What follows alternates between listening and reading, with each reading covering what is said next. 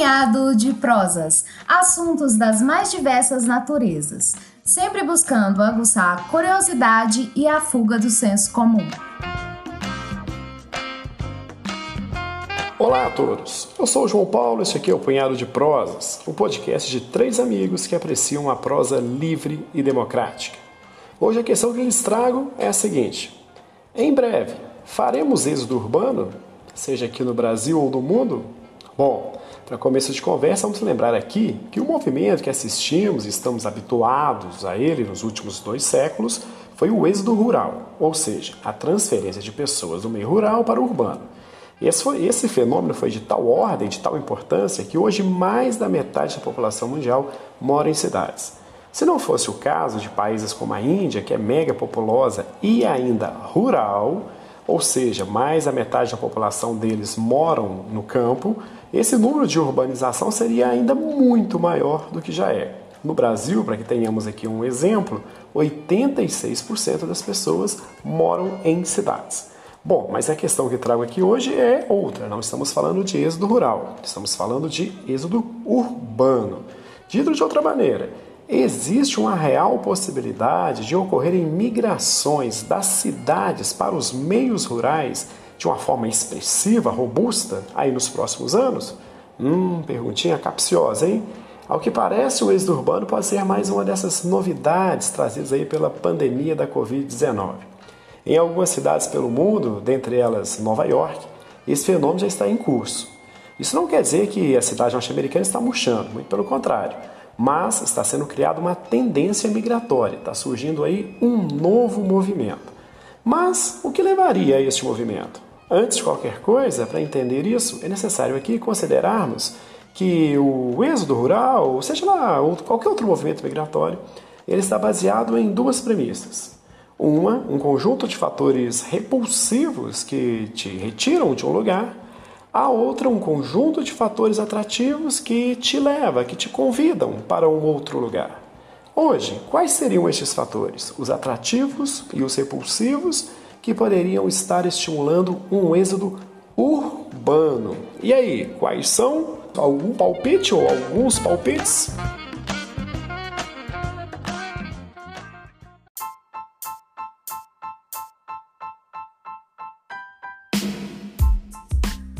Bom, a primeira coisa a se considerar aqui é que alguns dos fatores que têm levado ao êxodo rural são momentâneos, são conjunturais. Estamos falando que de muitas pessoas que saem das grandes cidades neste momento temendo o contágio, o que é muito mais provável em um ambiente de aglomeração como urbano do que em ambientes rurais. Mas quando passar a pandemia, ainda existirão fatores que podem dar continuidade a este movimento uh, migratório de cidade para o campo? Se esses fatores ainda não existem de uma forma consolidada, eles podem estar em formação. E sim, daqui a algumas décadas poderemos sim ter um mundo menos urbano, ainda que não necessariamente rural.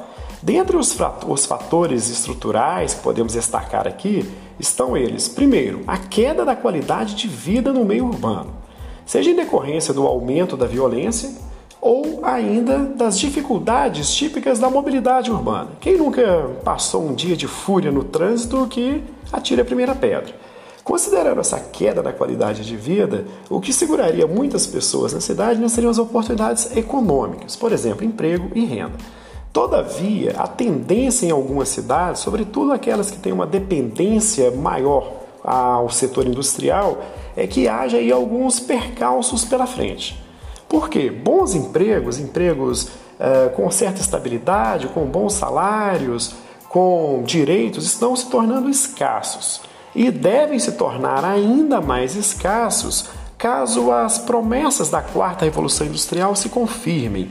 Um mundo marcado por alta automação certamente reduzirá a oferta de empregos, tanto no setor secundário, a indústria, como também no comércio. Ao mesmo tempo, a vida no meio rural vem ganhando, digamos, comunidades. Há um avanço claro na infraestrutura do meio rural um exemplo disso é a expansão da internet nesses lugares. Assim, hoje, e tende a ser cada vez mais, já é possível, por exemplo, trabalhar remotamente do campo. E ainda, além do trabalho, você pode acessar serviços, entretenimentos que hoje ou até recentemente eram disponíveis apenas no meio urbano. Isso tudo mantendo né, aquela tradicional qualidade de vida do campo, né, a segurança, o menor estresse, uma relação com vizinhança mais integrada, enfim, o pacote, o bom o pacote de bônus do campo permanece apesar das comodidades. Ainda tem aqui uma questão importantíssima favorável ao campo, né? além de todas as citadas aqui. O custo de vida é muito menor no campo.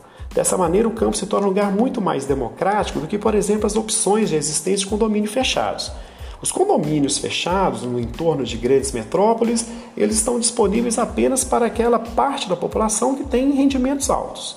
Uma vida no campo pode ser bem mais democrática. O custo de morar em um pequeno sítio com um pequeno pedaço de terra cabe em um número de bolsos bem mais amplo do que aqueles, né, do que a, do que a possibilidade da moradia em condomínios fechados. Somando tudo isso, temos aí uma possível tendência a consolidar-se nos próximos, nas próximas décadas de um certo êxodo urbano, que poderia levar aquilo para aquilo que os especialistas já vêm chamando de uma ruralização do mundo. E você, que me ouve aí, cogita algum dia migrar da zona urbana para a rural? Quais seriam os fatores repulsivos, limites da cidade? e quais seriam os fatores necessários, aqueles obrigatórios do campo para levar você a abandonar a selva de pedras em busca da comodidade e da tranquilidade do meio rural. Já tem as respostas? Já pensou sobre isso?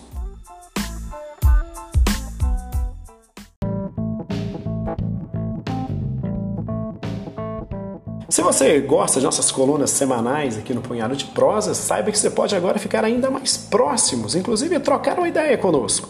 Basta curtir a nossa página lá no Instagram, Punhado de Prosas, e aí ficaremos bem mais próximos, inclusive para trocarmos algumas ideias sobre ah, os argumentos desenvolvidos aqui nos nossos podcasts. Então é isso. Um forte abraço a todos. Segunda-feira, Albert, Alberto Malta está aí. Até mais.